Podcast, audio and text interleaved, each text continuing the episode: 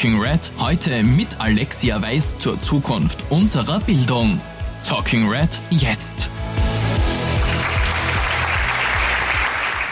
Ja, sehr geehrte Damen und Herren, ganz herzlichen Dank fürs Kommen und äh, besonders begrüßen möchte ich die Lehrer und Lehrerinnen, weil sie einen wirklich wichtigen Job machen in diesem Land, der oft sehr unbedankt ist. Und wenn man in andere Länder schaut, wie zum Beispiel Finnland, wo einfach ähm, das gesellschaftliche, äh, gesellschaftliche Stellenwert von Lehrern und Lehrerinnen viel höher ist, äh, weiß man, wie wichtig das wäre. Nicht nur monetär, sondern auch das Ansehen. Worum geht es mir? Ähm, es geht mir zu zeigen, dass es eine andere Schule geben könnte. Und es geht mir darum, dass auch diesen Menschen zu zeigen, die an und für sich nicht so bildungsaffin sind, die sich nicht mit dem Bildungssystem so auseinandersetzen, wie sie das tun. Ähm, ich bin jetzt seit 30 Jahren als Journalistin tätig und habe in der Wissenschafts- und Bildungsredaktion der APA angefangen und seitdem ähm, kenne ich die Fachliteratur, äh, Berichte über Studien, die neu herauskommen und die Studien sagen immer dasselbe, nämlich, ähm, dass wir einen, einen nicht fairen Zugang zur Bildung haben in diesem Land und das hat sich seit 30 Jahren nicht verändert, im Gegenteil, es hat sich teilweise verschlechtert. Ähm, die Idee ist daher gewesen zu sagen, nein, ich schreibe jetzt nicht das zigste Buch, um zu sagen, das ist schlecht und das ist schlecht und das ist schlecht. Ich glaube, das wissen wir alle und das haben Experten und Expertinnen zigmal zu Papier gebracht. Nur leider wird es nicht gehört. Es wird von der Bildungspolitik nicht gehört.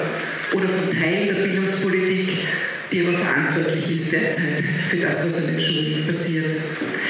Ähm, ich wollte also hergehen und ein Positivbild zeichnen und das in einer Sprache formulieren, die auch die Leute verstehen, die eben keine Fachliteratur lesen können. Und die Gruppe, die ich da wirklich so vor Augen hatte, waren vor allem die Eltern. Um den Eltern zu zeigen, wie denn Schule für ihre Kinder aussehen könnte und warum die Eltern als Zielgruppe, weil ich mir denke, sie sind ein großer Player in diesem ganzen Gefüge Schule. Und wenn man die Eltern quasi auf die Straße bringen kann oder äh, sie dazu animieren kann, einfach ein bisschen Druck auszuüben, zu sagen, wir wollen einen anderen Unterricht, wir wollen eine andere Schule, wir wollen eine faire Schule für unsere Kinder, dann könnte das vielleicht etwas bewegen. Das war so ein bisschen die, der Incentive.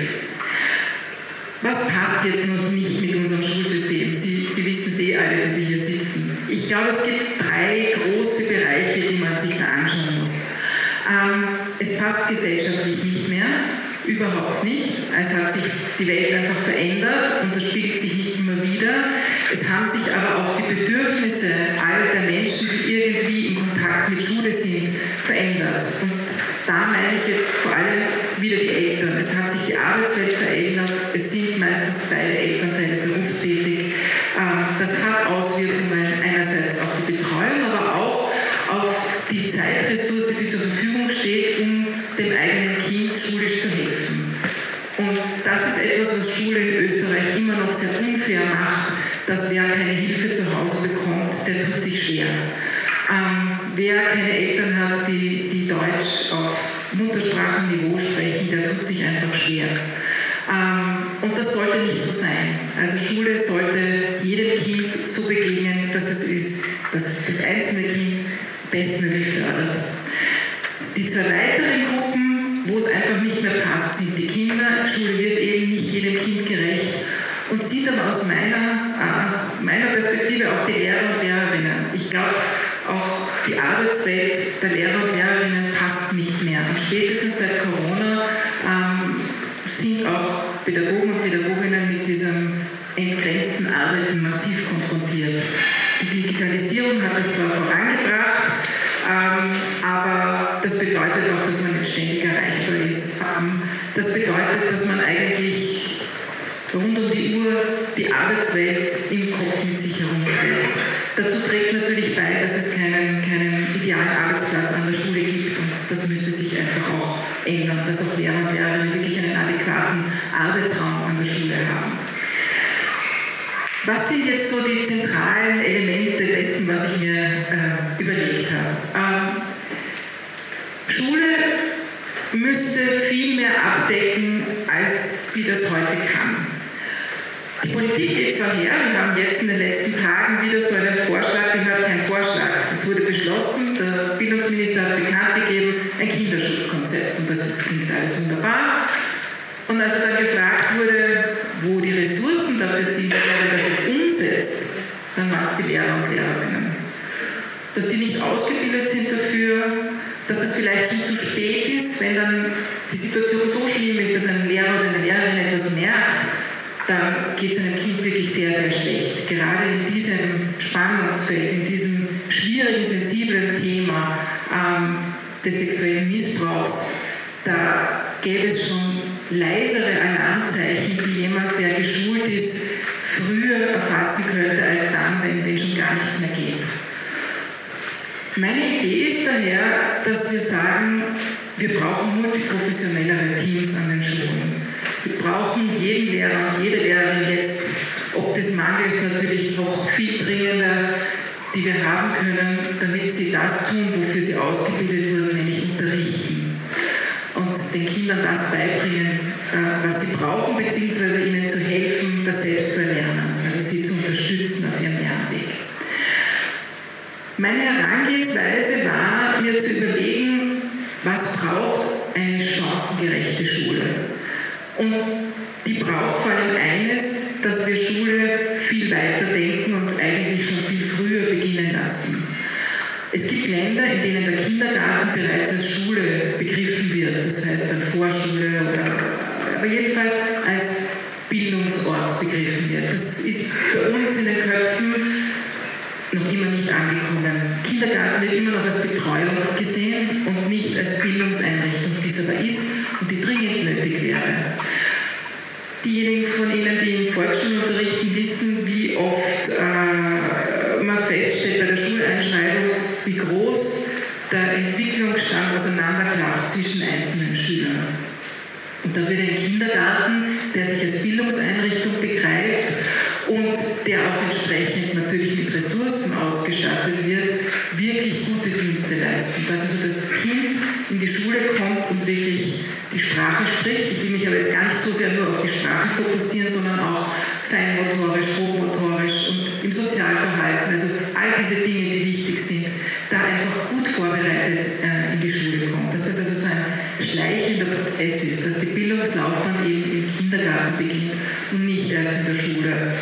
Dazu bräuchte es viel mehr Personal in den Kindergärten, weil das, was wir derzeit sehen, wissen Sie auch alle, wenn man mit, mit Elementarpädagoginnen spricht, ähm, die scheiden nicht umsonst aus dem Beruf aus, oft erst kurz nachdem sie eingestiegen sind. Die können das nicht leisten, was sie, wozu sie ausgebildet werden. Die sehen, ich habe eine Riesenverantwortung und ich, das Einzige, was ich am Abend froh bin, ist, ist, dass kein Kind verletzt wurde. Aber was habe ich wirklich einem Kind beigebracht? Also da ist eine riesen, riesengroße Frustration da. Das heißt, da braucht es viel mehr Ressourcen, damit man in den Gruppen wirklich gut und den Kindern adäquat mit den Kindern arbeiten kann.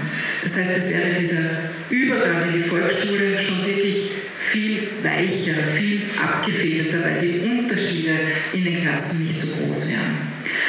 Meine Idee war dann, eine neue Person ins Schulsystem einzuführen, eine neue Funktion zu kreieren, und zwar den Coach, ähm, der weiblich oder männlich natürlich sein kann, ähm, der aus einer ganz anderen Profession kommt, nämlich eher aus dem, aus dem psychologischen Bereich und der das Kind quasi wie sonst im Idealfall die Eltern an der Hand nimmt und durch dieses Schulsystem begleitet. Aber nicht nur durch das Schulsystem, sondern eigentlich durch sein Leben begleitet. Ihn wirklich ähm, fördert im Sinn von Gespräche führt alle zwei Wochen, eine halbe Stunde, um abzuschätzen, wo sind die Interessen von dem Kind, wo sind die Stärken von dem Kind, wo sind die Schwächen, wo sind die Sorgen, ähm, gibt es irgendetwas ähm, auch, was zu Hause nicht gut läuft, wo braucht dieses Kind Unterstützung. Ähm, und zwar nicht nur lernerisch, sondern eben auch, vielleicht wäre ein bisschen Sozialarbeit gut, vielleicht wäre eine Ergotherapie gut, vielleicht wäre eine Psychotherapie gut. Also, dass, es, dass jemand da ist, der wirklich sich um ein Kind sorgt. Und das heißt jetzt nicht, dass die Schule eine Therapieanstalt wird, weil das wird die meisten Kinder dann am Ende nicht, nicht sozusagen berühren. Aber wenn zwei, drei Kinder in einer Klasse irgendeine Art von Unterstützung, sei es auch nur für ein paar Monate oder ein Jahr brauchen, dann bringt es sie auf ihrem Weg weiter. Ähm, das heißt, dieser Coach wäre so der Dreh- und Angelpunkt, der sich um jedes Kind kümmert, wobei ein Coach für eine Schule natürlich viel zu wenig ist. Ein Coach würde ungefähr 30 Kinder betreuen ähm, und würde dann koordinieren. Zum Beispiel, ein Kind tut sich in dem einen Gegenstand schlecht und man merkt das sofort und greift sofort ein. Man wartet nicht zu. Es hat auch oft keinen Sinn, den Eltern zu sagen, bitte üben Sie das oder üben Sie das, es ist keine Zeit da, die Eltern können es nicht. Manche Eltern wollen auch nicht. Und das darf einem Kind nicht zum Nachteil gereichen. Das heißt, der Coach hat an der Schule mehrere Professionen um sich, wo er dann sozusagen jonglieren kann und sagen, hm, bitte schaust du dir das Kind an, arbeite mit dem Buben, arbeite mit dem Mädchen und natürlich wäre ein Kontakt mit der Klassenlehrerin. Wobei das mit der Klassenlehrerin so eine Sache ist, ähm, denn die Schule, die ich mir vorstelle, ist eine Schule für alle und zwar, wir haben vorhin bei den Gruppenpräsentationen auch gehört, äh, es gibt ja entweder nur die, die gemeinsame äh, Sekundarstufe 1 dann oder die gemeinsame äh, Schule von sechs Jahren weg und ich denke mir, das wäre der bessere Zugang eine Schule zu kreieren, die wirklich vom, vom Einstieg bis dann zum Austritt führt. Warum? Weil Kinder sehr unterschiedlich sind in ihrer Entwicklung. Ähm, es wäre gut, Fächer zu haben im Klassenverband, wobei ich sehr viel Wert legen würde auf projektorientiertes, wirklich fächerübergreifendes Arbeiten. Und in diesen Fächern müsste auch nicht benotet werden, weil die Kinder, wenn sie sich Dinge selbst erarbeiten, viel nachhaltiger etwas mitnehmen für sich, als wenn man dann nur Dinge abprüft. Und dann gibt es natürlich Fächer, wo man Kernkompetenzen erwirbt und die sind ganz, ganz wichtig, eben Kulturtechniken, Fremdsprachen, Mathematik. Also diese Dinge sind wirklich wichtig. Mir vor, dass man die Kinder, und da kommt wieder der Coach ins Spiel, in Kleingruppen zusammenfasst. Also das wäre dann eine massive Differenzierung, innere Differenzierung, ähm, wo man klassenübergreifend dann Kinder zusammenbringt, die auf einem Level ungefähr lernen. Eben in Mathematik, in Deutsch, in Sprachen. Ähm, dem Coach käme daher auch die Funktion zu, einen Stundenplan für jedes Kind zu entwickeln. Und ich weiß, jetzt sagt jeder, wie soll denn das funktionieren? Also es funktioniert auch in großen Firmen. Wir haben heute äh, die Welt des Computers. Man kann, man kann mit, mit äh, guten Raumplanungskonzepten und guten Stundenplan machen. Ist das, wäre das durchaus möglich. Man braucht natürlich die entsprechenden Ressourcen. Man braucht entsprechend äh, genügend Lehrer und Lehrerinnen äh, dazu. Individueller Stundenplan würde auch heißen, dass nicht jedes Kind in jeder Schulstufe dieselben Fächer belegt, beziehungsweise auf demselben Level. Es gibt nun einmal Kinder, die sind gut in Sprachen oder interessieren sich dafür. Es gibt Kinder, die sind gut in Mathe oder interessieren sich dafür. Ähm, dem sollte man Rechnung tragen. Ähm, andere Schulsysteme zeigen vor, dass es nicht nötig ist, dass, dass eine Matura mit demselben Level äh, zum Beispiel in Mathematik abschließt. Wenn wir in Wien uns anschauen,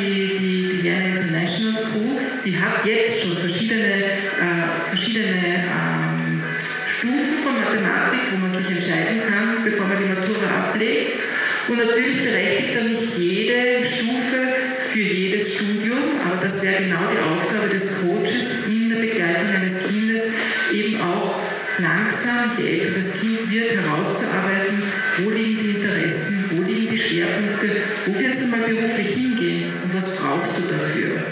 Ähm, wir Erwachsenen werden alle daran gemessen, was wir gut können, aber nicht daran, was wir schlecht können. Und ich glaube, die Schule ähm, bewertet immer noch zu sehr ähm, die Lücken als die Stärken. Das heißt, wir müssen mehr schauen auf die Stärken und mehr Mut zur Lücke haben, auch individuell. Ähm, was macht der Coach noch? Ähm, der Coach kümmert sich auch, indem er einfach ein Vertrauensverhältnis mit jenem Kind, das er betreut, aufbaut, ein bisschen um das Soziale. Ähm, es gibt Themen wie Mobbing, es gibt äh, Themen äh, wie ähm, Antipathien, Sympathien auch mit Lehrpersonen. All das, all das wäre der Coach quasi ein Puffer, der da einfach einen neutralen Raum bietet, um dann auch Dinge auf der Erwachsenenebene dann, Ebene dann gut klären zu können. Es ist ja nicht immer nur das Kind ähm, ein leistungsarmes Kind ähm, aus einem schlechten oder einem, einem also es gibt oft diese, diese, diese, Sie kennen das sicher, mit dem Kind kann man nichts anfangen, der will einfach nicht. Ich denke, es lohnt sich bei jedem Kind dahinter zu schauen, warum will er nicht. Es gibt verschiedenste Gründe. Ähm, und manchmal sind es keine naheliegenden Gründe. Ähm, manchmal es einfach nur der Schulkollege sein, der derartig nervt, dass man überhaupt keine Konzentration äh, über hat für das, für das, was man tun sollte. Also es lohnt sich da einfach genauer hinzuschauen.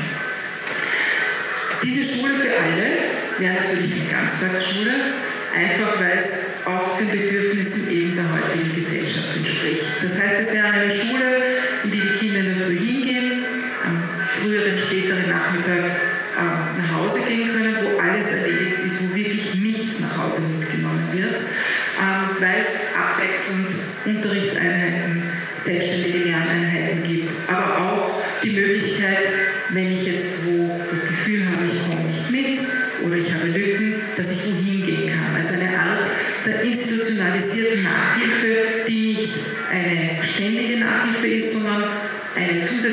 Lehrperson, wo ich weiß, hm, in dem Raum, wenn ich jetzt Probleme habe in Englisch oder in Mathe, da kann ich jetzt hingehen, da kann ich mir jetzt Hilfe holen.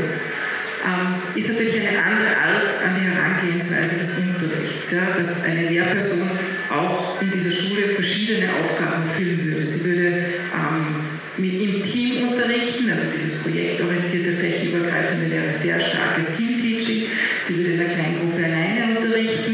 Sie würde auch für Fragen von Schülern, die sie vielleicht gar nicht so nah kennt, dastehen, ihnen zur Verfügung stehen in diesem, in diesem Nachhilfe-Setting. Ähm, und sie würde aber auch ähm, natürlich ähm, für andere Kollegen beratend zur Verfügung stehen. Was ich immer wieder erlebe in Schulen, ich glaube, Sie kennen das auch, es ist hier immer noch so ein bisschen die Kultur des Einzelkämpfertums. Das hat da zwar schon etwas aufgebrochen, aber oft führt das Teamteaching jetzt in der neuen Mittelschule, wenn ich mir das anschaue, dazu, dass die eine Person unterrichtet und die andere macht dabei was anderes. Das sollte es nicht sein. Im Idealfall ist es nicht so. Es gibt natürlich die anderen Beispiele auch.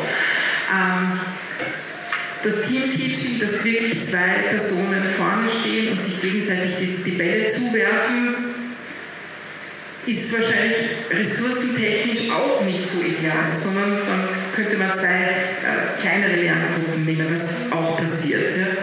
Ähm, aber dieses Überlegen, dass man vielleicht auch in den Unterricht der Kollegen hineingeht, dass man sich die Kollegen auch als Feedback-Experten ähm, und Expertinnen herannimmt. Ich glaube, diese Kultur könnte man auch noch weiter pflegen und das wäre in so einer Schule äh, auch noch so ein, so ein Anstoß, das, das vielleicht stärker zu tun.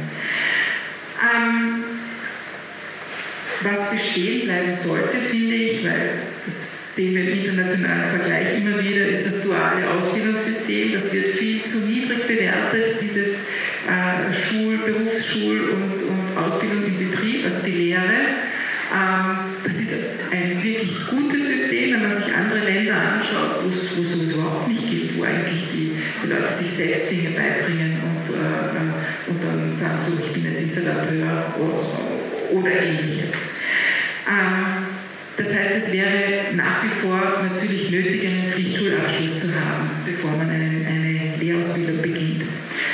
Zum Thema Pflichtschulabschluss ist mir wichtig, dass der auch wirklich das widerspiegelt, was ein Kind kann, beziehungsweise dass jedes Kind, das einen Pflichtschulabschluss hat, auch über die Kompetenzen verfügt, die es dann am Arbeitsmarkt braucht.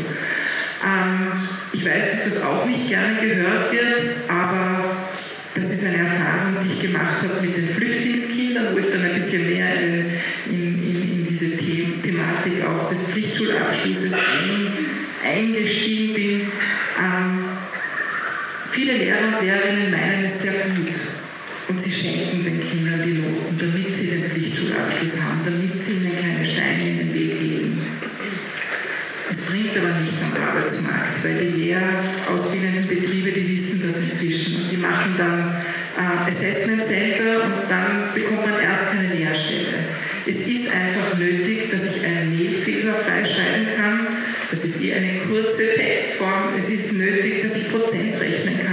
Es ist nötig, dass ich einen Flächeninhalt berechnen kann. Ähm, das sind die Basics, das muss einfach sitzen. Ähm, und daher denke ich, dass es doch wichtig ist, ähm, diese Kompetenzen zu überprüfen und dann auch eine Notenwahrheit zu haben. Wir haben über Noten halt auch gehört, von denen halte ich auch nicht viel. In den Fächern eben wie Projektunterricht sind sie nicht nötig, auch in einem Musikunterricht, einem Sportunterricht sind sie nicht nötig. Aber sie sind doch nötig in Fächern, wo es um Kompetenzen geht. Ähm, das System, das ich mir da überlegt habe, wäre, das völlig zu entkoppeln ähm, von der Person, die unterrichtet, dass also nicht mehr die Lehrer und Lehrerinnen äh, benoten, sondern dass es doch wenige, aber in wenigen Fächern, aber doch standardisierte Überprüfungen gibt und man dann einfach einen Prozentsatz hat und dann weiß wirklich jeder, woran er ist. Ja? Ob ich jetzt 70 Prozent habe, 50 Prozent habe und so weiter. Ähm, dann muss man eine Prozentzahl definieren, wo man sagt, das ist jetzt positiv absolviert.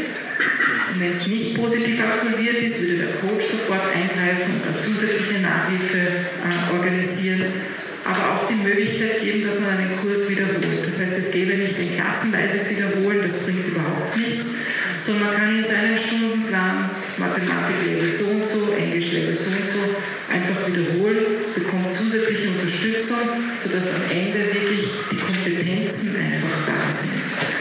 Außerdem denke ich mir, wenn die Lehrer und Lehrerinnen in diesen Kleingruppen äh, arbeiten mit zehn Kindern, schaffen sie es wahrscheinlich auch besser, jeweils die, den richtigen Zugang zum Kind zu finden. Jede, jedes Kind, jede Schülerin, jeder Schüler ist ein anderer Lerntyp.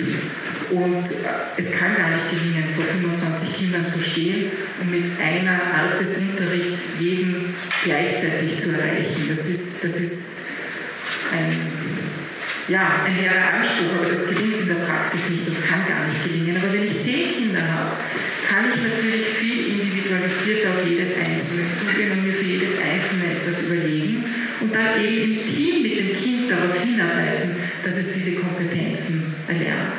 Ich denke mir, es wäre dieser Kleingruppenunterricht nicht nur für die Kinder von Vorteil, sondern auch für Lehrer und Lehrerinnen motivierter, motivierender, dass sie wirklich sehen, sie können etwas erreichen, sie können die Kinder erreichen, sie können ähm, das, was sie vermitteln wollen, auch wirklich vermitteln. Schule ist aber eben so viel mehr. Ähm, Schule ist auch ein Raum, wo man Demokratie ähm, erlernen kann und das nicht, indem ich jetzt einfach nur sage, so funktioniert Demokratie und das brauchen wir und, und, und, seid nett zueinander, sondern ich glaube, Demokratie ist etwas, das man wirklich von ganz, ganz klein an lernen muss und lernen kann, indem man diskutiert, das Diskutieren übt, indem man lernt, verschiedene Standpunkte zu haben und die nicht freundschaftlich, aber argumentativ einfach ähm, auszuleben. Und was meine ich jetzt damit? Dass man schon im Kindergarten anfängt, dass nicht die Elementarpädagogin herkommt, wenn ein Kind sagt, ah, der hat mich gehaut, dass es dann nicht heißt, hör auf, sei ruhig und dass es auch nicht heißt zum anderen Kind,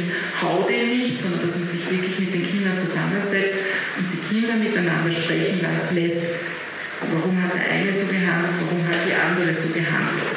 Ähm, das erfordert Zeit, ähm, ist aber, glaube ich, der bessere Weg, um Kindern vorzuführen, was dieses Argumentieren auf Augenhöhe bewirken kann, nämlich ein besseres Verständnis. Dafür braucht es aber eben die Zeit. Ja? Und ein weiteres, und je älter die Kinder werden, desto ausgefeilter, kann das natürlich werden. Das, das, aber das kennen Sie ja eh alle, dass man sich wirklich, dass man Rededuelle führt zu einem Thema, dass man sagt, du hast die, die, die, äh, den Positivstandpunkt, du, du, du äh, übst die Kritik und ihr macht ein Redebett und all diese Dinge. Ähm, dazu braucht es halt aber eben auch die Zeitressourcen, dass man solche Dinge einführen und regelmäßig abhalten kann. Und wofür Schule noch ein guter und wichtiger Ort ist, und das haben wir jetzt dieser Tage alle ähm, vorgeführt bekommen, sich mit dem Thema Ernährung auseinanderzusetzen und zur gesunden Ernährung auseinanderzusetzen, die, wie wir uns alle einig sind, nicht aus Händlern besteht, sondern dass Kinder an der Schule lernen, ähm, wie man man mit Nahrung umgeht. Was meine ich damit? Dass wo Platz ist, man kleine Gärten anlegt, dass Kinder wirklich eingebunden werden. Und das können sie schon in sehr jungem Alter. Man kann schon im Kindergarten beginnen, äh, Kinder Obst und Gemüse schnitzeln zu lassen und, und, und gemeinsam Suppe zu kochen. Dass also äh, das Essen, das Kochen, das gemeinsame Kochen an der Schule stattfindet, dass immer jeweils eine Klasse für, für die ganze Schule kocht, ähm, dass das einfach Teil des Unterrichts wird. Ein guter Umgang mit Lebensmitteln aus der Region, mit, mit, mit, mit einfach mit gesunder Ernährung und mit selbstgekochter äh, Nahrung. Und nachdem das eine Ganztags- und Gesamtschule wäre, äh, wäre das auch gut in den Tag integrierbar. Dann hätte man auch das Problem mit der gesunden Mahlzeit, glaube ich, besser gelöst, als das, als das jetzt so scherzhaft, ich hoffe, es war ein Scherz, äh, vorgeschlagen wurde. Ja, wie auch immer. Ähm, am Ende sollte diese Schule dazu führen, dass wirklich jedes Kind die Chancen bekommt, die es verdient dass das Kind mit seinen Stärken und Schwächen erfasst wird, dass man ihm Hilfestellungen gibt, die Schwächen auszugleichen, die nötig sind, um Grundkompetenzen zu erlangen. Und dass man ihm aber vor allem hilft, seine Stärken auszubauen, weil das massiv den Selbstwert äh, erhöht. Und dann auch in weiterer Folge die, die äh, Verwendbarkeit, wenn man das jetzt so, so abstrakt äh, sagen möchte, am Arbeitsmarkt erhöht, also die Chancen am Arbeitsmarkt erhöht. Wir führen eine Debatte um Fachkräftemangel. Wir können es uns als Gesellschaft gar nicht leisten, einzelne Kinder außen vor zu lassen. Wir müssen wirklich schauen, dass wir alle bestmöglich ausbilden.